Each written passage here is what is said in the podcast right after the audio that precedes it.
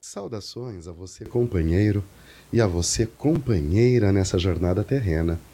Meu nome é Wilson Roberto Garcia e este é o programa Visão Espírita, desde o ano de 1999, levando até você a mensagem de amor e de consolação da doutrina dos Espíritos, codificada por Allan Kardec.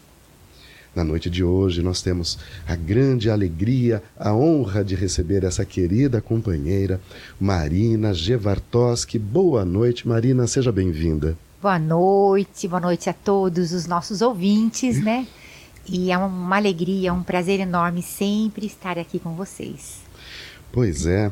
Hoje nós temos aqui nos auxiliando também o nosso companheiro Sandro Moretti. Boa noite, Sandro. E o Sandro Boa vai participar noite, conosco. Pessoal, tudo bem?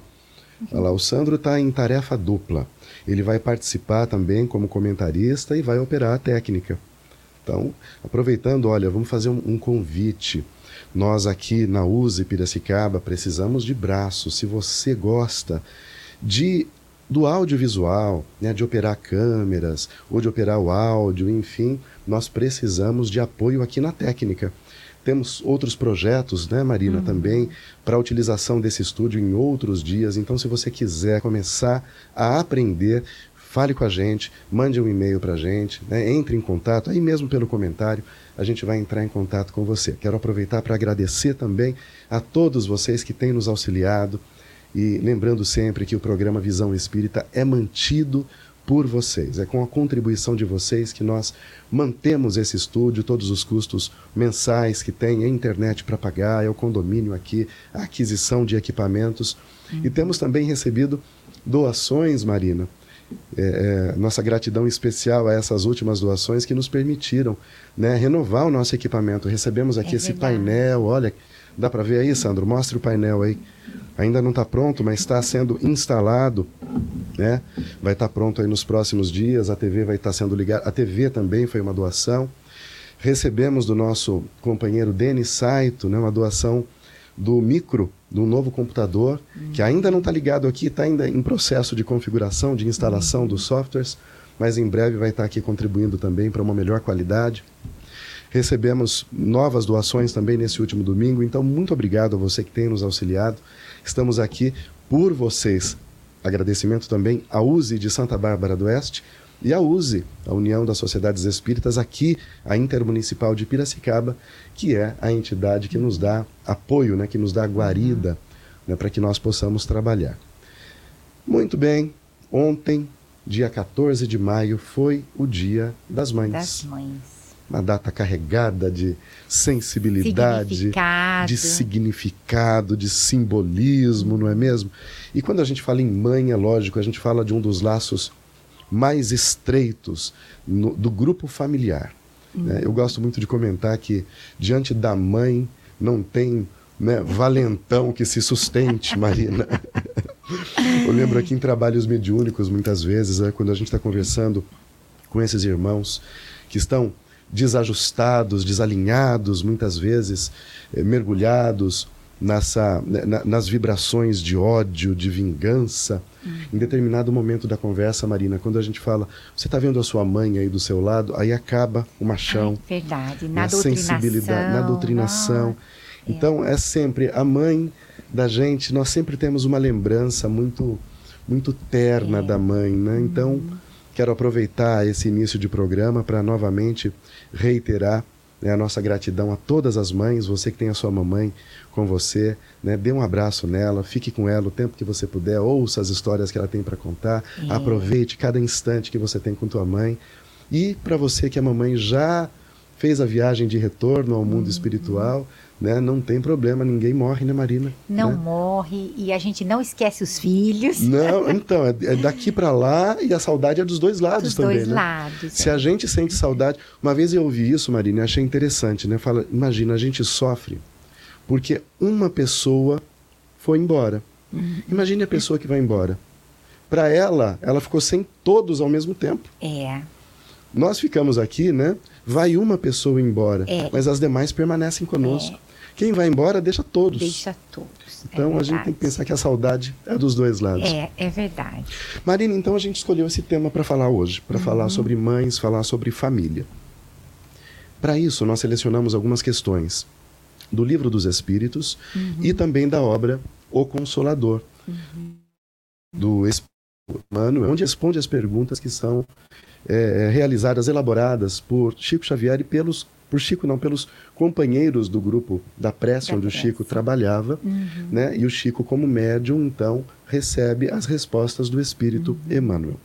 Para começar, a gente vai lá na questão 203 de O Livro dos Espíritos. E Kardec pergunta: os pais transmitem aos filhos uma porção de sua alma ou nada mais fazem do que lhes dar a vida animal, a que uma nova alma vem juntar depois a vida moral? É uma pergunta. Uhum. Quando os pais concebem uma criança, estamos falando da concepção pelas vias uhum, normais, uhum.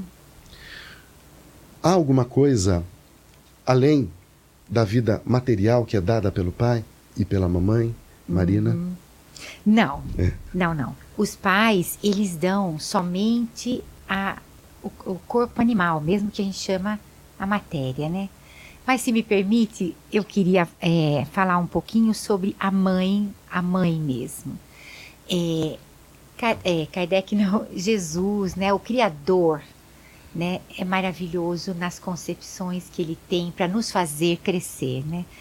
É, o papel de mãe, nós sabemos que dentro da psicanálise, ele é o que determina, né? A, a, a vivência primeira com a mãe é aquele que determina muitas coisas depois na nossa personalidade, nas nossas questões de vida. E uh, não deixa de ser uma descoberta, né, entre aspas, uh, de um uh, de uma coisa que existe, é uma descoberta, não é uma criação do homem. Então é uma criação do Pai, né, de Deus. Se nós lembrássemos que a vida, ela, a verdadeira vida não é esta, é a vida espírita, espiritual, né, que Kardec chama.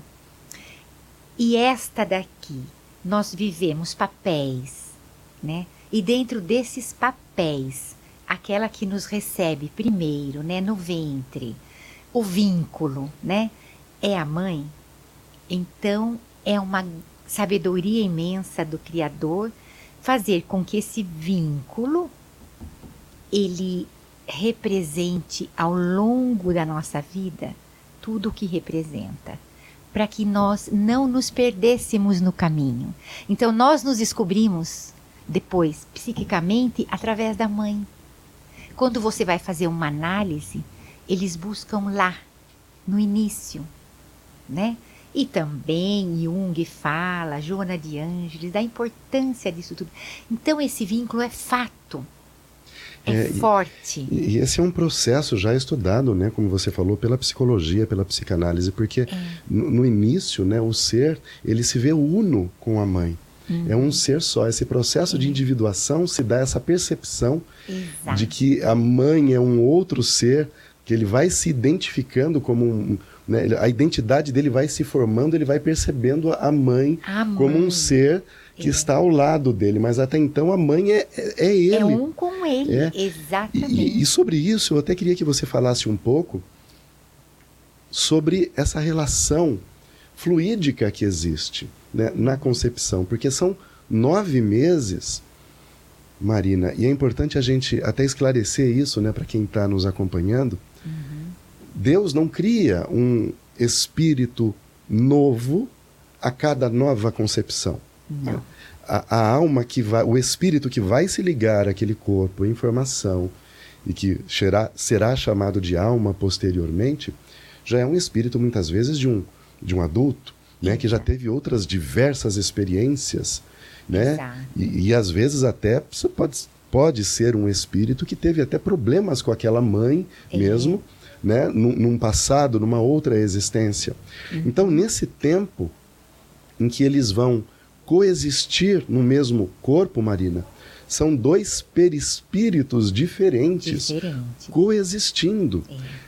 Existe então um intercâmbio fluídico muito grande, não existe? Ah, não tem dúvida. E como se dá já, isso? É, se a gente considerar que já entre uma família de irmãos o convívio é para trabalhar isso, imagine então ali no ventre, né, dentro da própria carne, como se diz, da mãe, né?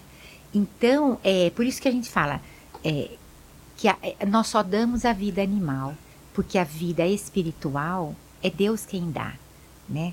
E Ele nos dá a todos igual, simples e ignorantes, como está lá no livro dos Espíritos. E inicia com o princípio inteligente que depois se transforma em espírito. Então a, a jornada é longa, né? E nós não teríamos condições de dar à alma um pedaço da nossa alma, porque a alma nós é indivisível, somos, né? já somos indiví indivíduos desde a criação, somos únicos e vamos trocando a, a nossa a nossa a, o nosso elo é a troca, né? Tanto que a formação da personalidade em cada encarnação, porque se a vida verdadeira é a vida espiritual, em cada encarnação nós vivemos uma persona. Nessa persona nós aprendemos o conteúdo da, daquele núcleo, seja núcleo familiar, papel que a gente tem no núcleo e também é, as questões econômicas e, e, e, políticas e da raça, de, né, daquele núcleo. Então, a, é, nós íamos dizer que essa é a única coisa que nós trocamos. E, e, a mãe é a primeira pessoa na formação da personalidade. Então, ela tem um, um papel muito importante. Muito importante. Sandro, é, eu falei para Marina aqui sobre essa relação fluídica, né? Isso me, me faz, é, me leva a uma comparação, por exemplo, da própria, do processo mediúnico mesmo. O processo mediúnico acontece assim, né? É um Sim. perispírito de um desencarnado que se aproxima do perispírito de um encarnado. Então, é, é, é, a junção desses dois perispíritos, a interpenetração é. dos perispíritos, desses dos corpos fluidos. espirituais, desses fluidos, que leva a esse processo de comunicação. Dá-se o mesmo, né? Dá a entender, Sandro, nesse processo de gestação entre a mãe e a criança, não dá? É, Wilson, a, a gente sabe que uh, a chegada do espírito, né, é, que vai se tornar alma quando ele depois da fecundação, ele vem de, de longa data, né, antes do, do, do momento da fecundação, né. Uhum. Ele já vem sendo preparado no momento da fecundação, eles se unem.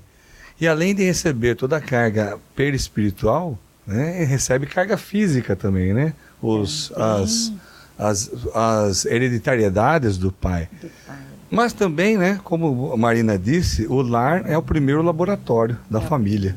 Né? Através da mãe, a gente vai recebendo, vai, vai sabendo que é o amor verdadeiro e, e, e vai tentando, vai tentando aprender e transmitir isso aos demais.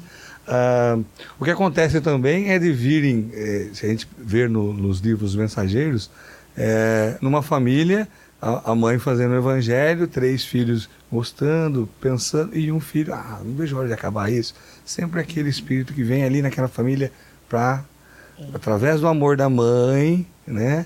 Então, Com todo o trabalho que tem, da gestação, exatamente. tudo, existem as diferenças, existem as simpatias maiores. E aí vai recebendo mas essa... é o papel é. é esse mesmo.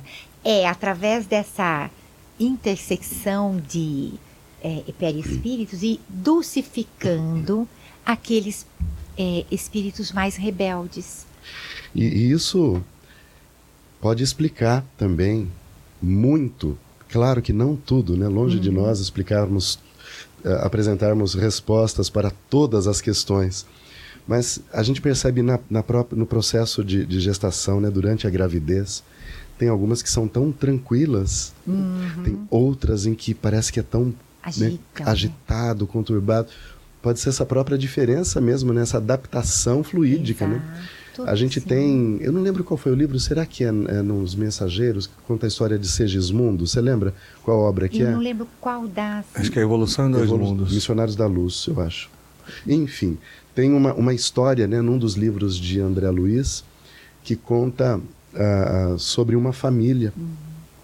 Segismundo, numa existência anterior, teria se apaixonado, eu não lembro mulher, do nome da mulher, mas teria se apaixonado por uma mulher que é casada. Uhum. E no auge da paixão desenfreada, ele a, ele matou o marido dela. Uhum. E ela acabou se prostituindo para poder sobreviver. Ele destruiu o núcleo familiar. E passados muitos anos, no plano espiritual, aquele casal que estava reencarnado numa outra existência, aquele casal novamente, cujo marido havia sido assassinado, uhum. eles aceitaram receber o Segismundo, que era o assassino do pai, do pai. na existência anterior. Uhum. Então, é um livro conta uma história é muito é, é, dramática, mas emocionante ao mesmo é. tempo, porque mostra né, a ação do núcleo familiar como sendo função mesmo de aproximar os é. espíritos. Então não é porque, né, Marina? É, é, a gente está falando aqui de semelhanças, a uhum. gente não fugiu do assunto, não. Falando de semelhanças, não é porque é filho que é tão parecido, né? Que uhum. tem as mesmas inclinações uhum. que o pai. Às vezes não é, né, Marina? Às vezes é totalmente diferente. Diferente. Mas tem uma coisa importante que nós não podemos esquecer. É, tem laços. Tem laços. Ainda que sejam laços de uh, ódio, por exemplo, né? Nós temos que lembrar sempre que a dualidade que existe no universo, né? Dentro da dualidade, os polos opostos são sempre a mesma, da mesma, do mesmo, vamos dizer, conteúdo, né? É que os polos opostos eles mostram, é, vamos dizer, o, o momento de onde eu estou para onde eu quero ir. Então, quando a gente está mais pro, pro ódio, para o rancor, né? O objetivo é se aproximar do amor, porque esse é o caminho. Nós não fugiremos dele. E, e a reencarnação é o que proporciona isso, por causa do esquecimento. Do passado. No plano espiritual, a gente não muda de papéis também. É, a gente vem pagar aqui e resgatar muitas coisas, mas a gente também vem aprender. Nós não podemos esquecer, né? Então, desde que fomos criados simples e ignorantes, o, talvez o maior papel é vir aqui em papéis diferentes para aprender um pouco de tudo. Da pobreza, da riqueza, da saúde, da alegria e tudo mais. Eu vou exemplificar o que a Marina falou sobre os polos, né? o amor e o ódio, que ambos são laços. São laços. Também nos trabalhos mediúnicos. Quando a gente conversa com um espírito que está perseguindo alguém, por exemplo, que quer se vingar de alguma coisa, e a gente vai perguntando para ele qual é a origem daquilo. Uhum. A gente vai descobrir uhum. que lá atrás havia um laço de amor. Exato. Era alguém que foi amado e não foi correspondido, que nutriu uma expectativa que não foi correspondida, uhum. é alguém que foi traído. Né? Então, é, é um sentimento de posse, é. Mas veja que é o que você sempre disse. Sempre um vínculo afetivo. Lá no fundo sempre teve um vínculo afetivo. É. Porque quando não existe o vínculo afetivo, não existe ódio. Não existe. Pessoas até assassinam outras. Bala perdida, ou quando vai o ladrão, entra na casa e assassina. Acaba esquecendo rápido nas encarnações. Mas quando tem o vínculo, que é o que nós encontramos, permanece até que seja através das reencarnações mesmas. Na família, no sanado, núcleo familiar. Aprendido o perdão e outras coisas. Tá. Marina, é importante o que você colocou. Então, a família é esse cadinho, né? Esse Isso. lugar onde a gente vem fervilhando para poder resolver essas questões do passado. Mas é bom a gente citar aqui, falamos muito da dessa é, troca é, fluídica né, entre a mamãe e o bebê que está uhum. nascendo, uhum. mas também tem outras famílias. Né? Por exemplo, o, as famílias que são as mamães de coração. Sim. Essas que vão e que escolhem ou não escolhem, ou que são escolhidas, ou que, enfim, que a vida traz para elas uma determinada convivência, né? O que falar desse tipo de família e dessa experimentação? Uhum. Ela é tão esses laços são tão fortes quanto os laços oriundos de um processo de gestação física, como a gente acabou de citar? É, então, não teria, a gente poderia dizer que não teria essa passagem, mas essas mães esses pais, é porque é, é, aí é, Mamãe, papai, os dois é. são é, preparados também, convidados no plano espiritual, mas eles têm um, eles já têm um, um quesinho a mais dentro do desenvolvimento deles para aceitar esse filho que não vem do ventre. É, na verdade, um amadurecimento, às vezes, que eles têm e que é louvável, né? Porque eles aceitam aquele que não saiu do ventre, que não foi, ah, vamos dizer assim, em- embalado, né? Esses nove meses e aceitam. São vínculos também, às vezes fortes, até mais fortes. É o que nós Aqui, poderíamos dizer. na questão 207 e 207A, Uhum. vai, a gente tratou um pouco disso já, Marina, mas vamos avançar um pouquinho. Uhum. A pergunta que Kardec faz né, é assim: os pais transmitem aos filhos quase sempre semelhança física. O Sandro até falou um pouco sobre isso, a genética, né, Sandro? Sim. né? A, a beleza né? do- do- dos pais, né? vai- as características físicas dos pais são passados para os filhos quase sempre. Transmitem também semelhança moral? Essa é a pergunta. Ah, já está pronta já a tá- pergunta. a pergunta já está pronta. Não, ah, e- e transmitem semelhanças físicas. Física, né? Moral, não. Moral, o espírito vem com a bagagem dele, né? O que eles vão fazer, é se- e essa é a missão dos pais. A, a, a nossa é, transformação moral, que é tão é, louvada, né? Conhece-se o verdadeiro espírita pe- pela sua transformação moral, mas não só o espírita, qualquer ser humano, né? Aqui, o, o- a missão dos pais é a educação do espírito, na no quesito moral. Olha que interessante, então. Olha que conceito interessante, Sandro. Né? A moral não é transferida. né? Não tira-se a moral de um espírito, eu vou tirar uma porção de moral Não daqui vem e vou na passar. genética, Não é. vem na genética, eu vou passar a moral para ele. Não. Não. Mas a moral é a transformação, é, é o termo que a, que a Marina usou. Ou seja, é transformar. Então, é a aquisição. Então, o processo de educação né, é o único processo capaz, o único. Não tem outro, tem algum outro? Educação, porque mesmo que Uhum. Educação. seja sofrimento, resgate, expiação, mas no final das contas é todo um processo educativo. Educativo, é. A vida é educando, né? A vida é educando. É. A vida é, é, é, um processo de aprendizado. Uhum. Né? O quer seja se você está trabalhando, mas é- você tem que ter aprendido para trabalhar também. né? Exato, é. Então isso é muito interessante. Ah, ah, você quando olha um pai então e olha um filho, não significa que aquele filho carregue todos os valores daquele pai, mas que os bons valores do pai devem, né, pel- pela família, né, é, com todo com todo o empenho ser feito essa transferência para os filhos Essa pelo processo de educação. É essa a missão dos pais, né? Que E educar os tão filhos. falada no Espiritismo, é a educação dos filhos. É óbvio que cada um dá o que tem, né, Wilson? Mas, quando iniciou-se esse processo lá atrás, desde os outros reinos que nós passamos, a vida foi burilando e aí nós adquirimos a consciência de nós mesmos, tornamos-nos espíritos com E maiúsculo. Nessa transformação, já fomos selvagens, né, primitivos, e foi nesse processo é, que o ah, Divaldo chama de a dor, ela faz parte da agenda da evolução, da nossa agenda evolutiva. Então, é, primeiro começou assim, a vivência dos adultos exemplificando para os menores, ainda que não houvesse linguagem, porque os primeiros, os primatas não tinham linguagem. Foi acontecendo, Foi mas é o né? fazer, é, é o instinto que começou a se transformar em sentimento devagarinho, né? É, então, a transmissão está aí, está desde os primórdios.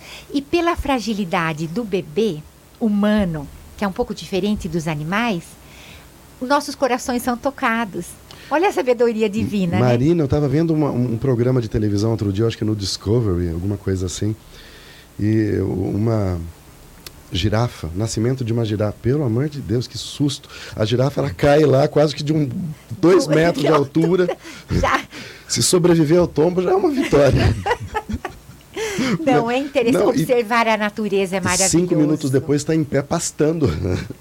Está mamando e pastando. Agora o ser humano não. O ser humano demora três anos pelo menos para conseguir. É. né? Ele, ele é totalmente Mas no mínimo dependente da um mãe. ano para estar em pé. É. Tem algumas crianças, como o meu caçula, um ano e quatro meses. Para caminhar, para dar os primeiros 16 passos. meses, eu falei pro, falava para o médico, ele não vai andar, ele não engatinha ainda com um ano e quatro meses, 16 meses. Fique sossegada, ele é saudável. Aí um dia ele levantou e andou. Mas, Resolveu, Resolveu, decidiu. mais um ano e quatro meses. Bem, Você veja, isso leva né, um, a um tempo em que a mãe fica, a mãe, a família em si, né, a- todos ali que estão ao redor é daquela criança, enorme fiquem esse cuidando tempo. daquilo. Porque não é só esperar andar, é tanto cuidado diuturnamente, né, que realmente é, faz parte mesmo do nosso crescimento. Até a, a maternidade, a criação dos filhos, nos faz crescer muito, né, papais? Um, um- um casal amigo meu disse, falou, olha, depois que nasceu o nosso filho, a gente ah, não sabe mais o que é a vida que nós tínhamos e a vida de hoje. outra. Porque assim, a preocupação é fazer a criatura sobreviver. É. Acorda de madrugada, vai lá ver se está respirando, vira de lado, mama, É não pode vomitar. Então é um, é um, é um tratamento constante, né? Requer uma atenção constante, da gente. Mas Marina e Sandro, eu falei aqui que essa moral não é transmitida, então a gente não pode esperar que exista uma, uma, uma semelhança muito grande entre os filhos e os pais. No entanto, às vezes há. Às vezes há grande semelhança. Sandro, como a gente poderia entender essa semelhança que há entre filhos e pais? É, primeiro que. é, Moralmente mesmo, não físico, tá? Não, é, primeiro que espíritos semelhantes né, se atraem pela energia. Né? Esses espíritos, né, na- nessa caminhada evolutiva, eles vão se atrair. Né? E é uma tendência o filho ter a mesma moral do pai. É uma tendência. É. né? Então, algumas as pessoas perguntam, ah, por que, que você é assim? Eu aprendi com meu pai. Né? É, o mundo muda de vez em quando, né? Uhum. Então a gente está passando por um momento que eu não sei se a gente vê muito mais isso, mas eu ainda acho muito bonito quando a pessoa fala, ah, eu aprendi isso com meu pai, é um eu aprendi isso com a minha né? mãe, É, eu no aprendi isso com mais de educação, né? Na, no- no- na educação, o pai tenta passar os valores dele para o filho. Né? Sim, Não, Sim. Então, eu sou pai, eu acredito nisso, você vai ter que fazer como eu faço. Né? E é aí que acontece o choque de gerações. É, Sandra? então, é, como a Marina disse dos animais que aprendem com, a gente também aprende, né? Tem. De tanto ver, né, aquilo, você se acostuma com aquilo e, e é normal isso para você. É. E aí você tem, como você disse, entramos no mundo hominal, recebemos o controle remoto das nossas vidas e aí temos a razão para decidir. Eu vou ou não vou seguir o que meu pai está fazendo? Fica nosso E eu acho que critério. até acontece as duas coisas, né? Acontece essa transmissão porque o pai, antes de saber se o filho vai tem a mesma simpatia e evolução que ele, ele vai se preocupar em conduzi-lo. Sim, então vai é. né, ter Exatamente as duas isso. coisas. Faça desse jeito É, que é melhor. Mas tem filhos que acho que eu entendi que são mais fáceis de conduzir. Outros e não. outros não. Justamente por aquela questão que a gente falou lá atrás. Há aqueles que nascem com semelhanças e há aqueles que nascem com o objetivo de um resgate, de um ajuste do Exato. passado. Tudo Esses são os mais em- difíceis. em- nas, duas, nas duas situações está embutido ah, o que o espírito vai ter que aprender, o que ele vai colher É. desse, dessa encarnação, né? Se é aprender com o meio, né?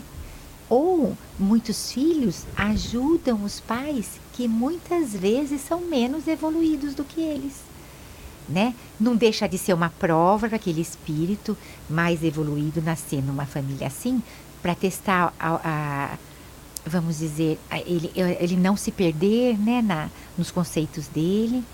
Ah, uma experiência mesmo difícil, mas eles ajudam os pais a se iluminarem também.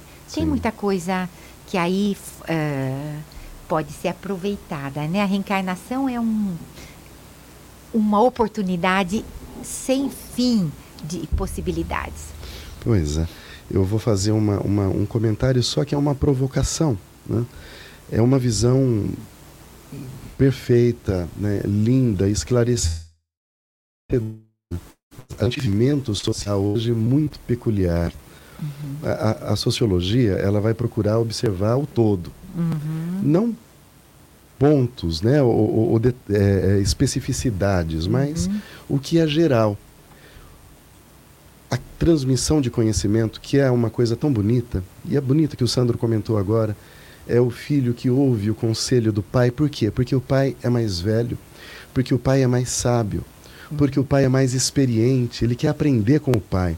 A gente vê isso em muitas culturas. Sim. Tem culturas que o filho não vende um imóvel se ele não consulta o pai, não faz um negócio se ele não consulta o É. pai. É bonito ver isso. Só que hoje a gente vive um momento um pouco peculiar. Ou seja, um momento em que os filhos passam a ter acesso a mais informações do que o pai. Então, a gente vive um momento em que o filho sabe mais do que o pai.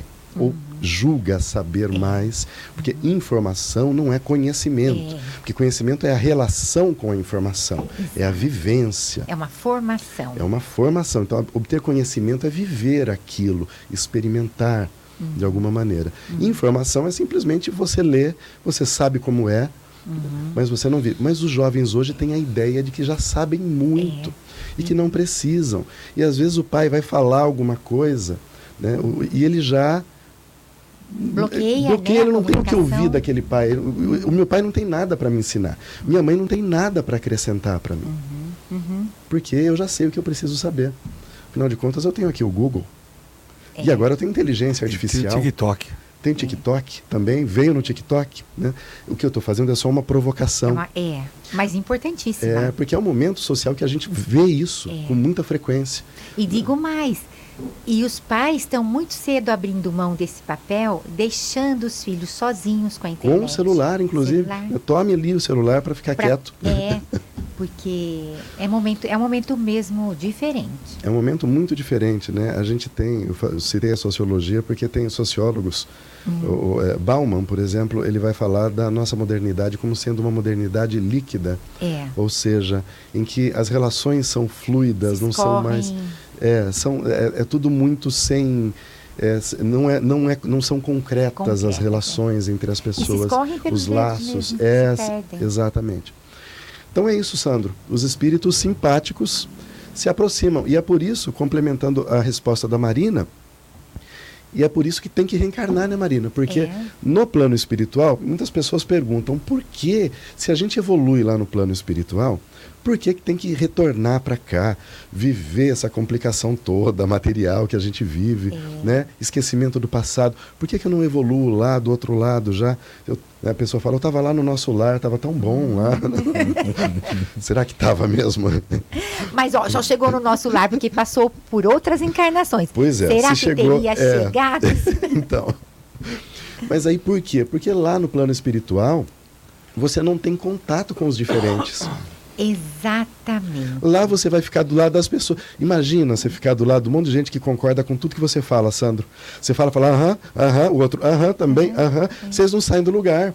Tem que ter um no meio E que acontece o mesmo aqui na Terra, se a gente só busca enfrentamentos com quem a gente é querido, Exato. numa hora que a gente precisa, a gente não sabe lidar.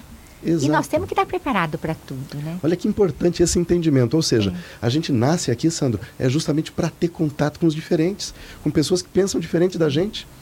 Se for para a gente escolher, escolher, sabe, hoje em dia tem a política do cancelamento, né? Uhum. O cara publica uma coisa que não é do meu gosto, uma opinião particular dele em qualquer campo da vida, o outro vai lá cancela, vou bloquear, não quero mais ver. É, é. Então, é, reencarnação é um, é um projeto lindo, é um plano de Deus mesmo, Pois é, né? mas não é fácil. É. o que acontece nesse caso, Sandro, é, Wilson, é que nós sabemos já que no plano espiritual, como não existe a matéria, a matéria ela nos faz procurar por interesses materiais, né? Eu procuro porque ah, o trabalho é parecido, ou porque, enfim, eu procuro porque eu tenho interesse financeiro naquele, naquela pessoa. E no plano espiritual, não. No plano espiritual não tem máscaras, né? Você é, você convive com os pares vibra, vi- vibracionalmente, né, simpáticos. E aqui na Terra existe essa possibilidade da mistura, né? Lá não, lá é, é por vibração, né? Então a reencarnação ela tem esse papel de nos colocar diante de vários tipos eh, fluídicos e de, e de crescimento e desenvolvimento, ainda que dentro da escala do mundo de provas e expiações, nós temos vários desenvolvimentos, porque temos o livre-arbítrio, né? Só que permanecemos aqui até alcançarmos um tanto de crescimento que nos permita ir para um outro mundo. E nesse, nesse tanto a gente ensina e aprende, ensina e aprende sempre.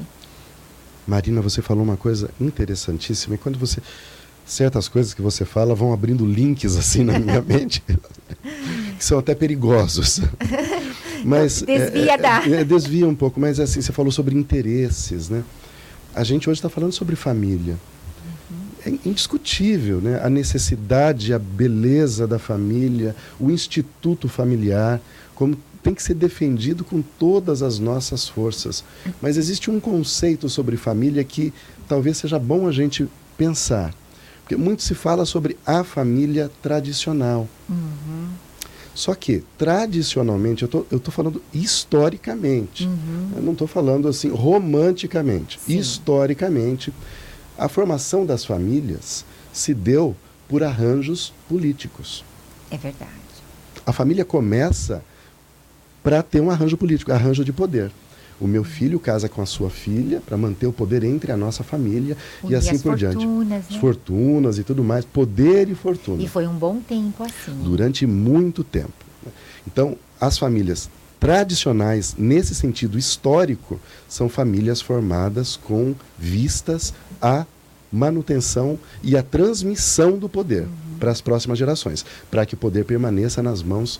Nós temos até um, um, é, casos muito interessantes de, de várias famílias de monarquias europeias, os Habsburgos, por exemplo, Sim. é uma família que é, é, tinha é, governantes, né, reis, é, em toda a Europa, em diversos Sim. países. Uhum. E acabaram, acabou por que essa família foi definhando por conta de casamento entre parentes. É. E aí criava Porque é problemas genéticos. Genéticos, porque eles não queriam misturar com outras famílias para que mantivesse o poder. Então casava com primo, prima, mesmo. É. primo de segundo grau e assim por diante. Uhum. Então, quando a gente fala em família tradicional, tem esse cuidado. Porque quando a gente fala em família verdadeira, a família verdadeira é a família que se une pelos laços do amor, Do amor. que são os laços do espírito, é, né, sem interesse material, sem nada, né? E é, é, também atravessando o assunto, Não, não, fique à a vontade. gente tem que lembrar uma coisa, e aí vai a dica, né, para os jovens. É, Kardec fala que ele pergunta aos espíritos, né, se ah, todo mundo casa, ou se é programado, o casamento, a a união é programada do, do lado de lá.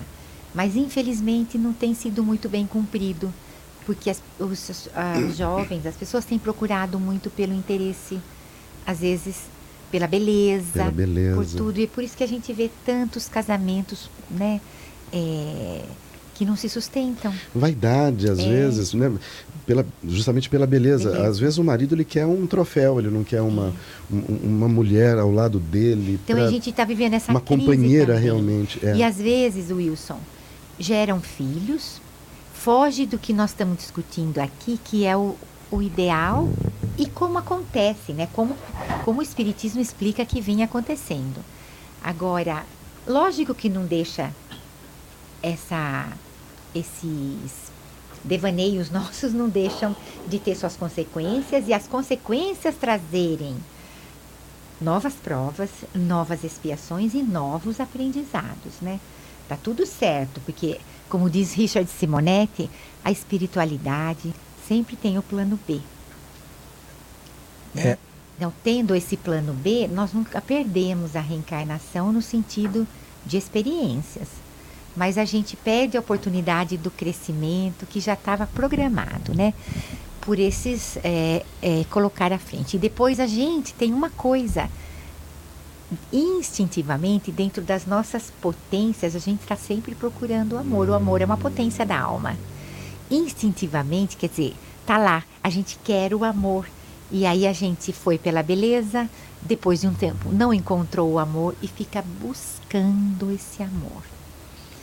E aí existem as crises, as separações, e como eu havia dito, a gente acaba tendo um plano B que a vida propõe, porque ela está sempre se refazendo, né? Porque, já que nós temos o livre-arbítrio, a gente programa, não cumpre, ela se reprograma É, e nós vamos aprendendo com a dor daí, né? Um pouco mais. A gente, quando fala em, em programação reencarnatória, fala em, em, programação de uma família, a gente não está falando em fatalismos, né? a gente está falando de, uma, de um planejamento. Isso, faz parte. Né? De, uma, de uma diretriz. Então, no plano espiritual, a gente sabe que tem um comprometimento com uma pessoa e assume o compromisso naquela existência de conhecê-la, né? Uhum. Somos colocados em, numa certa proximidade, vamos estudar juntos, vamos nos conhecer. Uhum. Isso existe um trabalho espiritual para aproximar Sim, certas pessoas, né? A gente vê, a gente vai muito. ler livros, né, é, que contam muito. histórias, espíritos que vão trabalhar para promover o encontro Com... de certas almas uhum. quando elas estão encarnadas.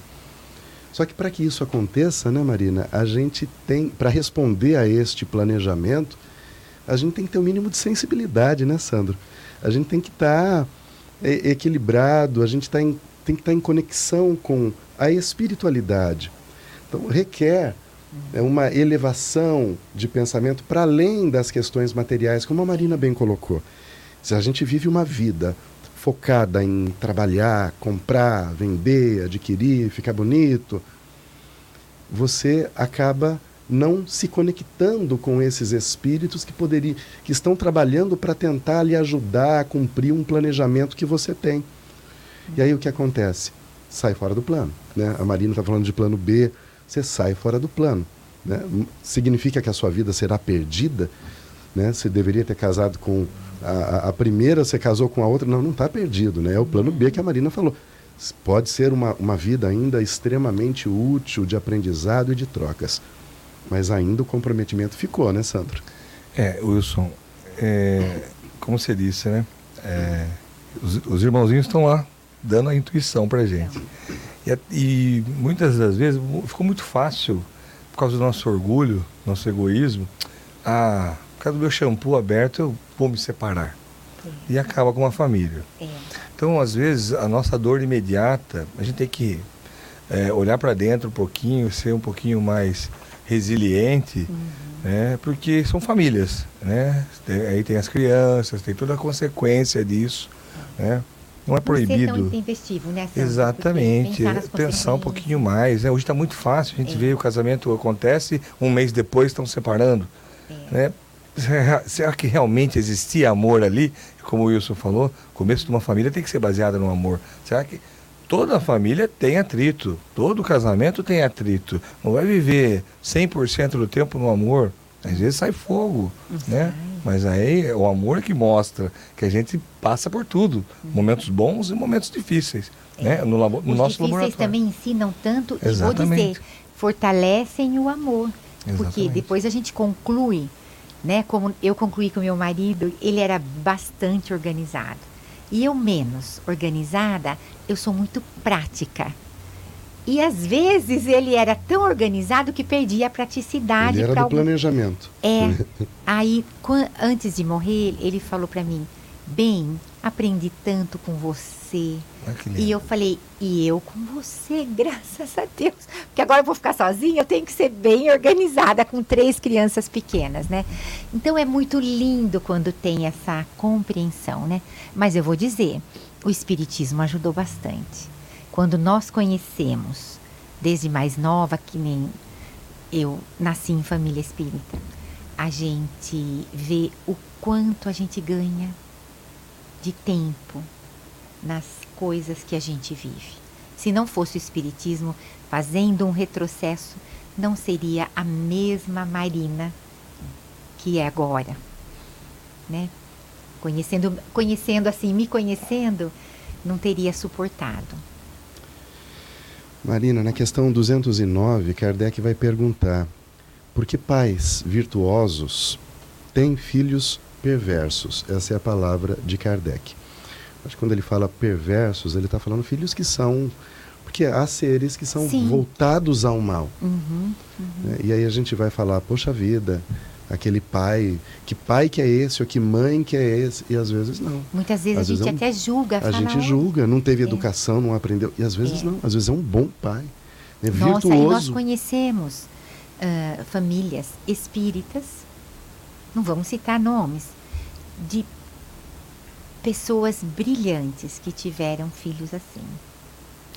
E mas se não fosse assim, pessoas brilhantes acolhendo pessoas problemáticas, como elas iriam aprender, né? Hum. Então é uma oportunidade, é uma, uma nova oportunidade. Muitas vezes elas vêm em meio difícil para ir aprendendo com a dor, né? Com o tran-tran, com a dificuldade, aprende. E às vezes que, que as reencarnações se eles é dada todo tipo de oportunidade, inclusive a de ter pais é, é, iluminados. Quando a gente fala brilhantes, é iluminado, né? Não brilhantes, vamos dizer, no sentido material, mas. É, social. É, né? iluminados. E, e para esses pais também é um crescimento, né? Porque viver aqui no esquecimento, tendo um filho assim, sendo, sendo, tendo já desenvolvido muitas uh, qualidades, é um repensamento, um fortalecimento para novas tarefas, né? Também. Marina, o, na sociologia, Durkheim vai dizer que a família é uma célula do organismo social. Ou seja, é a partir da família que todo o, o organismo social vai se organizar. Começa no indivíduo, mas no agrupamento familiar. familiar. Que quando a gente fala em, em, em relações sociais, precisa ter mais de uma pessoa. É. Então, o núcleo familiar primordial nosso é a família. E as famílias têm características. Uhum. Cultura, tem uma uhum. cultura familiar. O Sandro, tenho certeza, tem cultura familiar dele, que é né, dos pais dele, dos avós, assim como a Marina, uhum. assim como a minha família. Nós, brasileiros, sobretudo, temos ascendência. Né, alguns, eh, a minha família, por exemplo, espanhola, da, da minha mulher, minha, é. a, Regina tem cidadania eh, italiana. Sim. Então, a gente tem, cada um tem culturas diferentes. Isso acontece também com povos. Ou seja, quando a gente volta para o plano espiritual, existem lá também famílias, no mesmo sentido que tem aqui, organizadas como a gente se organiza aqui, Marina. Por exemplo, eu moro com, é, com a minha mulher hoje, minha filha já não mora mais conosco. Né? Tem gente que mora com o marido, a mulher, é, é, os irmãos, os tios. Uhum. No plano espiritual, como se dá essa organização? Como se a, a, a, agrupam as pessoas que têm afinidades? Sim, é, é justamente assim mesmo, como você falou, elas se agrupam por afinidades.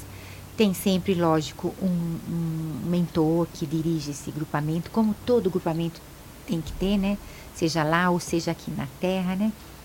E, e, as, e os povos aqui, as raças, também são constituídas assim. É lógico que dentro de um povo, de uma raça, tem pessoas de vários temperamentos.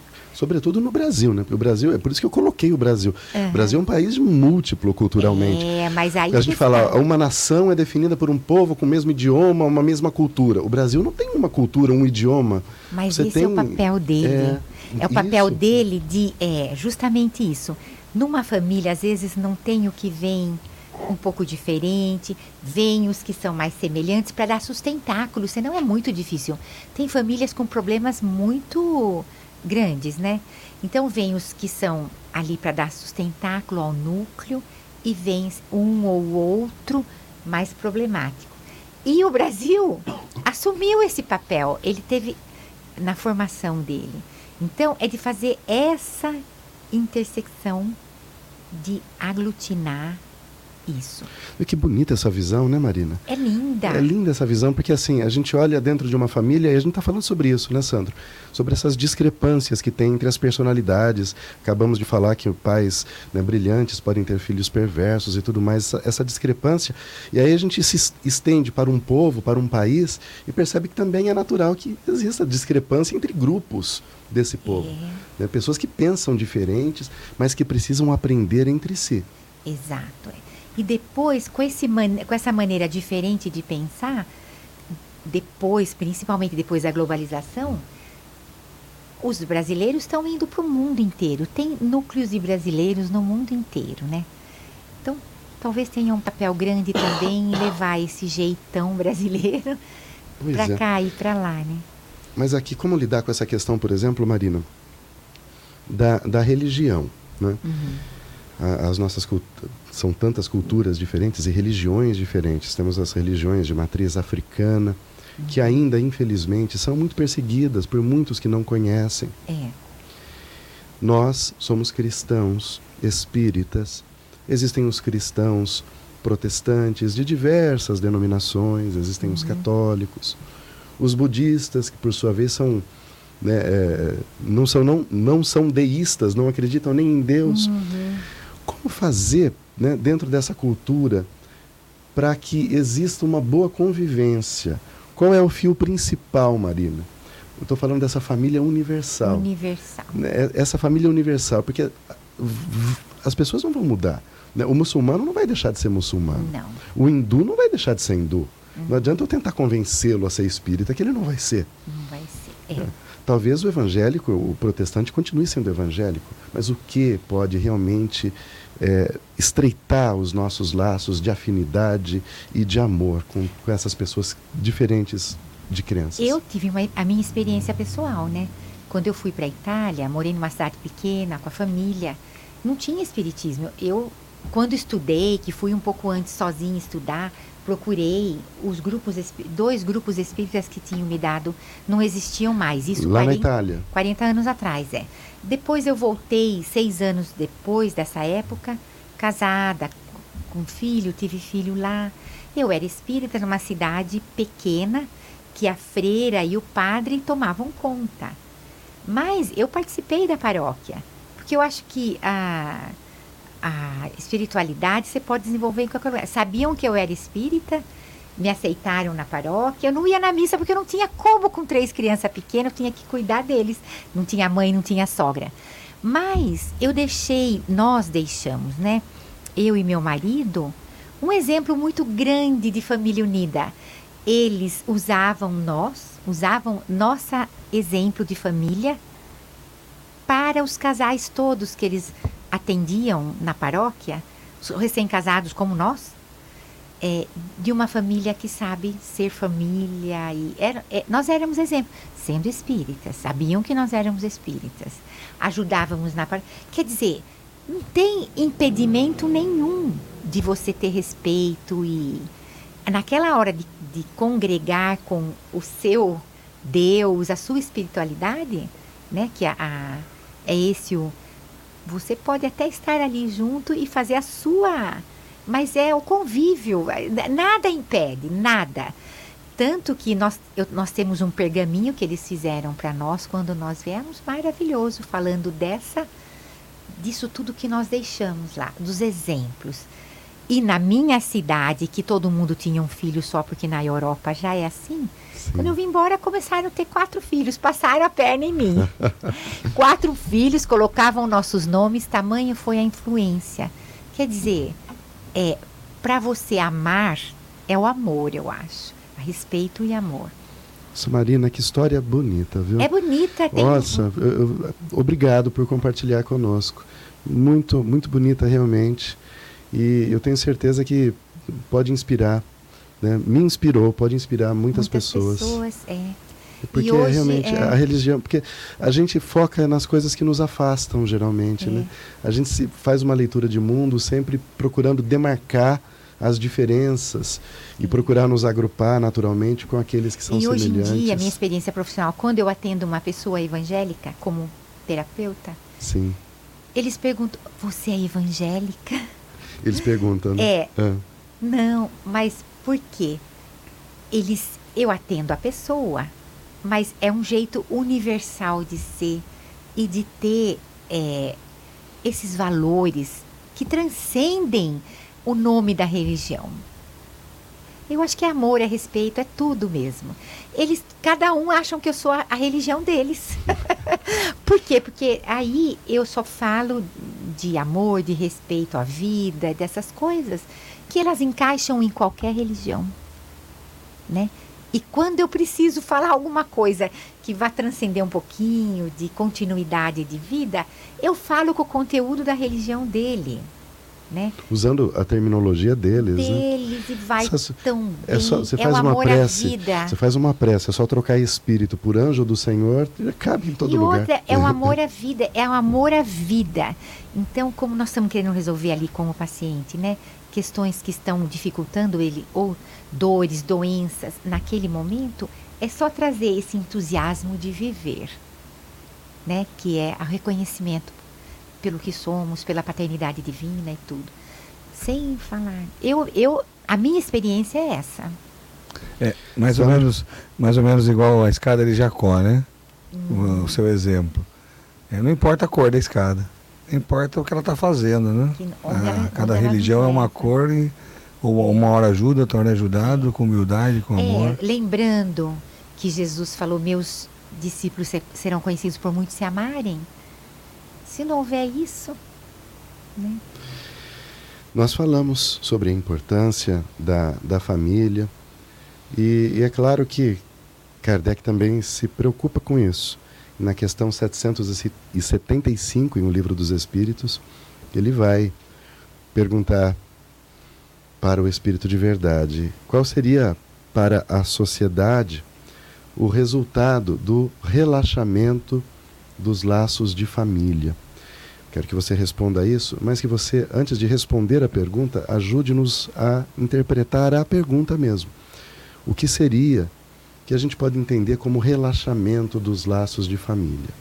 E se a gente olha para a família hoje, a gente percebe que esses laços, esses laços estão relaxados, né, estão afrouxados ou não? Como a gente pode interpretar é. isso? Se a missão dos pais é a educação do espírito daqui que foi confiado a eles, o relaxamento seria é, essa missão não ser levada com o esforço possível para aquele núcleo familiar. Nós temos que respeitar a capacidade de cada núcleo, né, de cada espírito que vem aqui no papel de pai e mãe. O relaxamento seria o desdenhar o cumprimento dessa missão. Todos nós já sabemos que nós temos o compromisso de tornar melhor nossos filhos. Eu, eu acho muito bonito na, na, na nossa Constituição, quando fala sobre o direito à educação. Educação é direito de todos, né? E é dever do Estado, da família e da sociedade. Eu gosto dessa, desse entendimento. Porque educar é a tarefa principal da família, porque é o primeiro núcleo É. que o indivíduo tem contato. Então, a primeira educação, aquela que vai.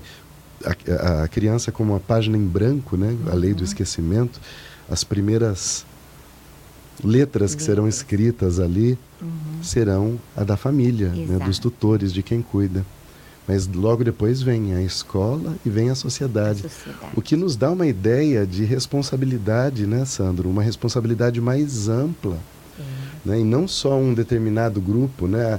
A, a- a criança mal educada, ela é filha da sociedade. Né? É. Então, a sociedade tem o dever também de ajudar a conduzir Exato, aquela é. criança. Então, a missão dos pais seria educar esse filho para o convívio. a, so- a para convívio social, né? Aquele, porque a, a gente sabe muito bem que se não der valores para o filho, e esses valores são as virtudes, o filho vai ter problema na sociedade, vai sofrer, porque nós sabemos muito bem que dentro da sociedade tem direitos e deveres. Então, se eu não educar meu filho, eu coloco ele em risco de um sofrimento que faltou lá, na hora que ele está mais receptivo, que são os sete primeiros anos. Depois ele vai para a escola. Agora que eles vão mais cedo um pouco, mas antigamente eles iam nesse período, aos sete anos, né? Lá no passado. Agora, por necessidade das mudanças, eles já vão tendo convíviozinho lá desde os três anos. É. E no berçário já é diferente, né? Mas vão tendo o convíviozinho lá desde pequenos. Mas se nós dermos desde que nascem os conceitos de muito obrigado, né? Com licença, nós fazemos com que ele sofra menos. Aprender a lidar com frustrações. Eu acho que Frustrações. isso é essencial. né? Frustrações Porque o mundo vai frustrar os nossos filhos mesmo. muitas vezes e de várias formas diferentes. É. né? E não porque ele quer, é pela diversidade das coisas. Porque faz parte do processo educativo, uhum. de formação do caráter é. mesmo. Né? Então, aqueles pais. Hoje tem muito isso, né, Marina? Você que é, trabalha com essa área deve encontrar muito no, no, no seu consultório. Uhum. Né? A, a filhos de pais separados, às vezes, uhum. né? que não tem coragem de negar as coisas para os filhos, justamente porque, como os pais são separados, o pai vê o filho uma vez por semana. É. Ou, ou, pega o filho para levar a passar o final de semana. Ali dá tudo que o filho quer. É, para diminuir negar, a culpa, né? Diminuir a culpa que ele sente. É. E a mãe, por outro lado, a, acontece aquela competição. Hum. Né? O filho vai na casa do pai, o pai dá alguma coisa, a mãe tem que dar aqui também, porque senão ele, o filho vai querer ficar lá com o pai. É. Então fica numa competição tão grande ali e a, e a, criança acaba crescendo sem, sem saber o que é não. Sem, orient... sem, sem norte orientação. mesmo. É, sem. O caráter acaba ficando fraco. O caráter, né? a personalidade. Isso. É por isso que nós estamos tendo muito transtornos de personalidade. É. É porque a formação lá no início foi falha. E formação de personalidade é comunicação. O que forma a personalidade é comunicação. Primeiro é a comunicação com a mãe olho no olho, depois a linguagem, o que se passa, o que eu pergunto, a resposta que eu obtenho, meus desejos, né, sendo desejo, não, minhas perguntas sendo atendidas, os pais não conversam mais, e, o filho e, aprende sozinho. E a mãe longe hoje, a maior parte do tempo também longe. tem isso. Mas se ela soubesse que o tempo que ela está em casa, ela desse qualidade de seria suficiente. Se ficar duas horas com qualidade. Com a criança, né? ouvindo atentamente o que ela tem a dizer. E nós vimos casais separados que conseguem fazer isso e têm e tem se obtido resultados bons. Quer dizer, é a atenção, a comunicação. O que eu comunico? Ué, no trabalho não é assim? Desdenhe o trabalho. Não comunique com os seus pares. No que que dá? Não vai dar bem. Não vai dar bem. Não certeza. vai dar bem. É a mesma coisa. Só que daí é na formação da mente de um indivíduo para preparar para tudo isso, né? Marina, olha o papo tá gostoso. 20 horas e 2 minutos. Mas só para a gente terminar. É importante lembrar né, que somos espíritas, acreditamos que cada um de nós tem um anjo guardião que nos acompanha. É. Aqui nessa sala aqui, pelo menos, nós temos, estamos em três encarnados, no mínimo tem mais três desencarnados. No mínimo. é, no mínimo. É, no mínimo, tenho certeza. O que significa que os nossos filhos também têm os seus anjos guardiões desde muito cedo. Né? Olha que interessante, né? Para os pais, você, papai, você, mamãe, você tem um auxiliar do teu lado de peso para ajudar a educar é. e, e, né, e se aproximar do seu filho. pais como pai, Sim. que estão torcendo para que a missão seja cumprida. E tem os, seus filhos que você pode conversar com eles também. Então veja. Mentalmente, em oração. É, é isso que a é. gente eh, gostaria de citar aqui, né? Procure falar com esse espírito, com o tutor do seu filho. É. Procure conversar com o anjo da guarda do seu filho. Porque ele está falando diretamente com ele, ele está intuindo ele, inspirando ele né, diretamente. Então, eh, procure conversar com, com ele enquanto ele está dormindo. Uhum. Enquanto o seu filho está Isso, dormindo. muito bem lembrado. Seu filhinho está lá deitado, dormindo, teve um dia difícil, complicado, é. na escola, está com problemas. Uhum. Enquanto ele dorme, faça uma prece Exato. e converse com o Espírito de, peça para conversar com o espírito dele durante o sono. Durante o sono. Muito importante. Nós temos tantos recursos. Muitos né? recursos espíritas, espíritas, né? Que nós aprendemos como espíritas. Como espíritas. É, é maravilhoso. É, é, só não desistir que também nós somos, seremos inspirados. Se nós tivermos propósito, somos todos os dias inspirados. Inclusive quando nossos filhos estão indo pelo mau caminho, nós também seremos inspirados. Mas é aquela história nós temos que nos ligar através da oração, do propósito do que queremos fazer nosso papel bem feito. Muito bem. Marina, para terminar, ó, já passamos da hora já, mas eu quero que você fale sobre isso. Qual a importância do centro espírita para a criança? Você estava me falando hum, sobre o Fora da Caridade Não Há Salvação, do sim, trabalho que vocês estão fazendo. É. Kardec nos diz muito bem que é muito mais fácil ensinar a criança do que o adulto que se torna espírita depois de adulto. Porque no adulto você tem que desconstruir velhas crenças e hábitos e vícios. É difícil. E na criança é só plantar a semente. Olha que lindo. Então é maravilhoso você ensinar a criança a raciocinar desde pequena sobre as coisas que se apresenta a ela. Então ela vai raciocinar com o pensamento espírita já. Então ela vai cortar muitos caminhos, muitos. Muito bem. Lembrando, você que está aqui nos acompanhando, olha, no próximo sábado, agora, dia 20 de maio, às 14 horas, vai ser lá no Grupo Espírita, fora da caridade, não há salvação. Tá, tá na altura certa aqui, Sandro? Tá. tá. Palestra com o seminário, com o nosso companheiro Álvaro Augusto Teixeira Vargas sobre o tema Jesus e os desafios da humanidade. Ele vai abordar temas atuais, temas palpitantes. Esse seminário é para o lançamento oficial do livro do Álvaro, que é esse livro aqui, Espiritismo, o que deseja saber, uhum. é publicado pela editora M dia 20 de maio, às 14 horas. Eu estarei lá. É, Marina estará lá também. Ah, Marina. um cafezinho depois. Olha, tô, tá, tá, ela, Marina prometeu hein, um cafezinho depois do seminário. Então, Sandro, suas derradeiras considerações nesta edição do programa Visão Espírita. Pessoal, lembrando aí da, da importância da família, né? Que, como a Marina disse, é mais fácil imprimir na página em branco a gente deixa aí o nosso obrigado aí pelo, por acompanhar essa noite e que os bons espíritos nos intuam a sermos ótimos familiares, hoje e sempre.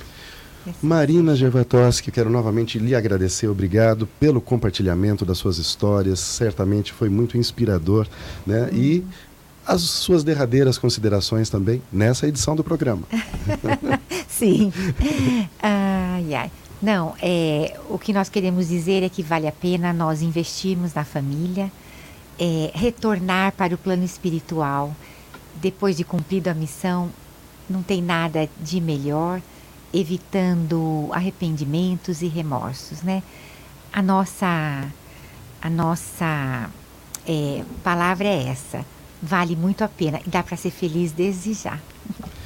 Muito bem, vamos ficando por aqui, desejando a todos uma excelente semana, muita paz, muita luz, muita saúde, que possamos aprender até com as dificuldades da vida, aprender com os nossos erros, que possamos errar todos os dias, mas erros diferentes, para a gente ir avançando nos degraus da evolução. Fiquem com Deus e até o nosso próximo encontro.